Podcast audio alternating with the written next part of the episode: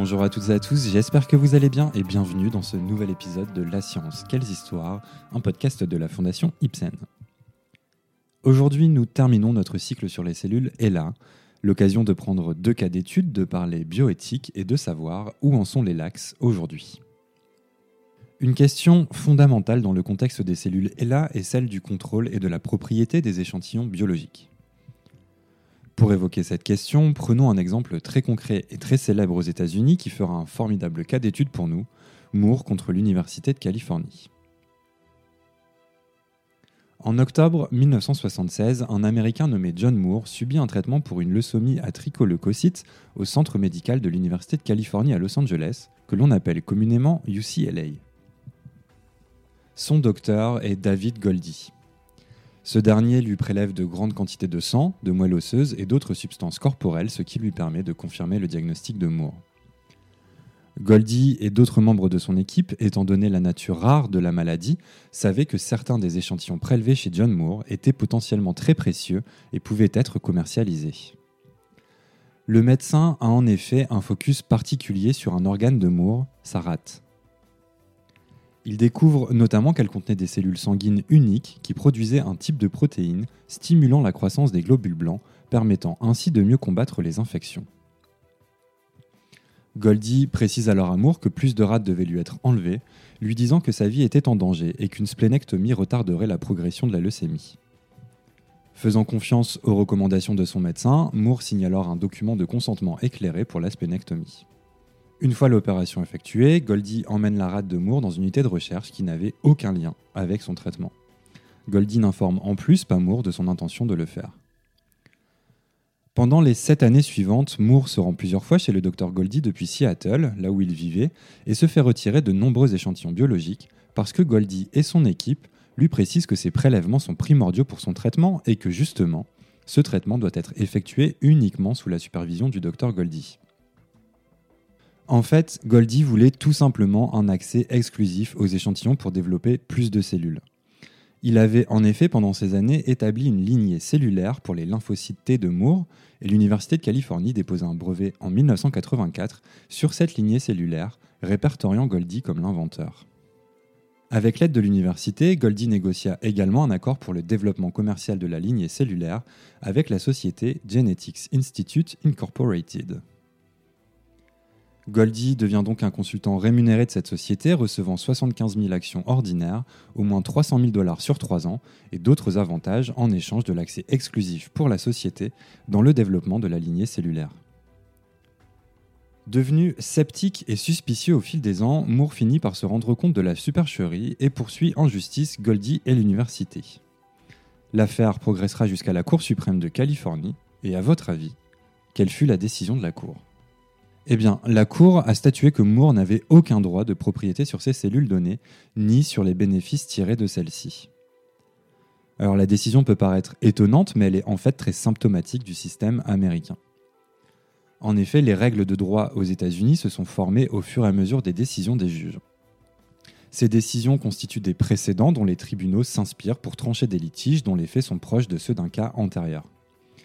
En d'autres termes, permettre à Moore d'obtenir une compensation ou une part des bénéfices réalisés à partir de ces échantillons biologiques aurait créé un précédent et aurait donc permis à n'importe qui dans une situation plus ou moins proche de faire valoir ses droits devant un tribunal, remettant ainsi profondément en cause la recherche telle qu'elle était organisée dans le pays à l'époque. La Cour stipula cependant que le médecin-chercheur avait l'obligation de révéler son intérêt financier dans les échantillons récoltés auprès de Moore. Selon le Los Angeles Times, je cite, Moore a ensuite négocié un accord à l'amiable symbolique avec UCLA qui couvrait ses frais juridiques sur la base du fait qu'il n'était pas informé et n'avait pas accepté la recherche. Fin de citation. Ce sera tout pour Moore qui n'avait pas vraiment d'autres possibilités juridiques et qui ne pouvait donc espérer guère mieux. Après une rémission, il mourra d'une rechute de sa maladie en 2001 à l'âge de 56 ans. Ce cas d'étude nous permet de nous poser de nombreuses questions, la principale étant que faire en tant que membre de la communauté scientifique entre ce que vous êtes légalement autorisé à faire et ce que vous ne devriez moralement pas faire? Bien évidemment, l'émotionnel rentre en ligne de compte.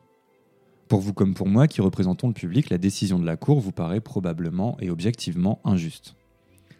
L'avis de l'opinion publique est donc forcément une variable à inclure dans la réflexion.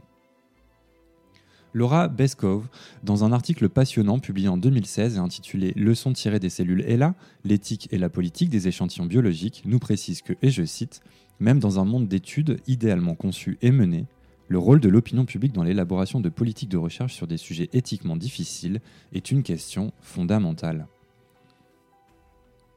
Laura Besco nous donne ainsi trois raisons principales justifiant la contribution du public comme un facteur, bien évidemment parmi d'autres, permettant d'éclairer les politiques. Ces trois facteurs expliquent aussi pourquoi l'opinion publique est importante, mais ne doit pas prévaloir sur la raison. Je cite. 1. Les données sur les perspectives du public ne sont pas définitives. 2. Les attitudes et les opinions peuvent être l'expression d'une réflexion morale intense ou le produit d'incompréhension, de parti pris, d'égoïsme, d'autotromperie et d'autres facteurs problématiques. Et 3. Les jugements normatifs doivent être fondés sur ou au moins conciliés avec des principes fondamentaux. Et cela nous amène à la question de la perception du public. Dans un article publié en 2009, David Kaufman et trois autres chercheurs du Johns Hopkins nous ont rapporté les résultats d'une enquête nationale menée auprès d'adultes américains sur la période 2007-2008. L'objectif était d'évaluer les conditions dans lesquelles le public pourrait participer à une biobanque établie et exploitée par l'Institut national de la santé des États-Unis et d'autres agences fédérales de santé. Pour rappel, une biobanque est une entité qui assure la gouvernance et la gestion de ressources et d'échantillons biologiques. Petite précision, pas anodine, ces banques peuvent également mettre leurs ressources à disposition de la communauté scientifique, notamment aux États-Unis. Et les résultats de cette enquête sont très intéressants. 60% des répondants ont déclaré qu'ils seraient certainement ou probablement disposés à participer. En ce qui concerne le consentement, 48% ont déclaré qu'ils préféreraient donner une seule permission au début pour toute recherche approuvée, je le précise, par un comité de surveillance. 42% ont déclaré qu'ils préféraient qu'on leur demande une autorisation pour chaque projet de recherche séparément, et seulement 10% ont préféré sélectionner des catégories de recherche pour lesquelles ils laisseraient leur échantillon être utilisé. En d'autres termes, l'on comprend que seulement 10% des participants souhaiteraient choisir le type d'étude dans lequel leur échantillon biologique serait utilisé, tandis qu'une personne sur deux souhaiterait donner son consentement dès le début et ne plus être sollicitée par la suite. C'est très éclairant car, comme nous l'avons vu avec le cas Moore contre l'Université de Californie, cela peut, dans des cas exceptionnels, être à double tranchant. Que feriez-vous, chers auditeurs, si vous saviez que des millions, voire des milliards de dollars pouvaient découler de votre échantillon biologique? Après tout, ce sont vos cellules qui ont été utilisées et vous méritez peut-être, vous aussi, un pourcentage des bénéfices. Autre point, devriez-vous avoir la possibilité de dire non et d'empêcher des recherches d'aller au bout des choses si des études basées sur vos échantillons biologiques avaient le potentiel de sauver des millions de vies? Alors il n'y a pas de réponse idéale à donner, juste des pistes de réflexion. Entre ce qu'il faut faire et ne pas faire, la frontière est souvent floue, même lorsque l'on est pétri de bonnes intentions. En 2013, des chercheurs allemands publient pour la première fois la séquence complète du génome ELA. Leur travail consistait plus précisément à comparer l'ADN de lignée cellulaire ELA à celui de cellules provenant de tissus humains sains. Travail remarquable, il permit notamment de savoir définitivement ce qui rendait les cellules ELA immortelles. Mais la publication de cet article, qui fut une surprise, déclencha de vives réactions de la part de la communauté scientifique et des défenseurs des droits des patients. Il s'agissait en effet d'une violation de la vie privée de la famille Lax car la divulgation du génome permettait la possibilité d'identifier le risque de maladie de la famille. Quand Rebecca Skloot apprend la publication de l'article, elle appelle directement la famille Lax qui n'avait bien entendu pas été prévenue.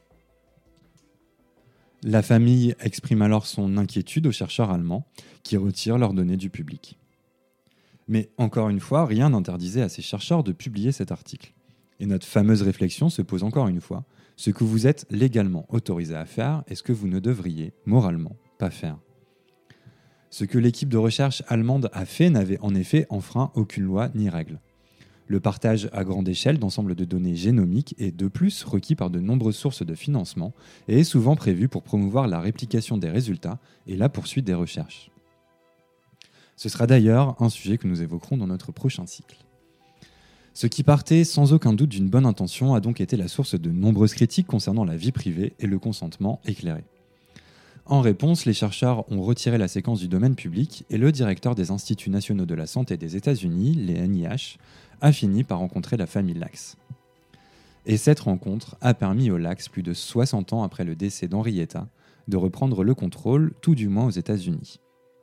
Un accord fut en effet conclu selon lequel les chercheurs financés par les différents instituts nationaux de la santé qui séquencent les lignées cellulaires ELA devraient déposer les données dans une base de données à accès contrôlé les demandes d'études de ces données sont, depuis 2013, examinées par un comité dont font partie plusieurs membres de la famille Lax, leur permettant ainsi d'avoir enfin le dernier mot dans l'utilisation des cellules de leur illustre ancêtre. Pour conclure ces trois épisodes sur les cellules ELA, saluons tout d'abord le travail remarquable de Rebecca Skloot qui, en s'intéressant à l'histoire de la famille Lax, lui a permis de devenir un véritable catalyseur de changements politiques. La sortie de la vie immortelle d'Henrietta Lacks a eu pour effet de pousser le monde médical américain à se remettre en cause et à acter des changements durables, même si trop tardifs. L'injustice morale dont a été victime la famille Lax est aujourd'hui contrebalancée par une réhabilitation du nom d'Henrietta Lacks et de son impact dans l'histoire des sciences. Créée en 2010 par Rebecca Skloot et les descendants d'Henrietta Lacks, la fondation Henrietta Lacks fournit depuis plus de 10 ans une aide financière aux personnes qui ont participé à des recherches scientifiques à leur insu, sans leur consentement ou sans en tirer profit. La fondation a accordé au cours de ces années près de 90 subventions à plus de 30 membres de la famille immédiate d'Henrietta Lacks. Ces subventions concernent des soins de santé et d'assistance dentaire, des frais de scolarité, des formations professionnelles et le financement de secours d'urgence. La Fondation a également accordé des bourses d'études aux familles des survivants de l'étude de Tuskegee sur la syphilis. Enfin, à la suite de la sortie du livre La vie mortelle d'Henrietta Lacks, le Johns Hopkins Hospital adressa des excuses publiques à la famille Lacks, précisant que, et je cite, après avoir examiné nos interactions avec Henrietta Lacks et avec la famille Lacks pendant plus de 50 ans, nous avons constaté que Johns Hopkins aurait pu et aurait dû faire plus pour informer et travailler avec les membres de la famille d'Henrietta Lacks par respect pour eux, leur vie privée et leurs intérêts personnels. Bien que la collecte et l'utilisation des cellules d'Henrietta Lacks à des fins de recherche aient été une pratique acceptable et légale dans les années 50, une telle pratique ne se produirait plus aujourd'hui sans le consentement du patient. Nous sommes profondément attachés aux efforts continus dans nos institutions et ailleurs pour honorer les contributions d'Henrietta Lacks et pour assurer la protection et le soin approprié des informations médicales de la famille Lacks. Débuté en 2018, le projet de construction d'un bâtiment dédié à la recherche au sein du Johns Hopkins devrait se terminer en 2024 pour inauguration en 2025. Il portera le nom de Henrietta Lacks Building une belle manière de rendre, cette fois pour les bonnes raisons, Henrietta Lacks immortelle. Merci à toutes et à tous d'avoir écouté ce podcast de La Science, quelles histoires. Cet épisode, comme tous les autres de notre chaîne, a été écrit sans parti pris ni préjugé. Nous faisons en effet tous les efforts possibles pour vous apporter des textes clairs, précis et basés sur des sources fiables. N'hésitez pas à nous envoyer vos questions, évaluations et petites étoiles sur les différentes plateformes de podcast ainsi que sur notre site internet fondation-ipsen.org ou notre page Facebook Fondation Ipsen. Merci à tous de votre soutien et je vous donne rendez-vous très bientôt pour évoquer l'incroyable projet Génome Humain. À bientôt!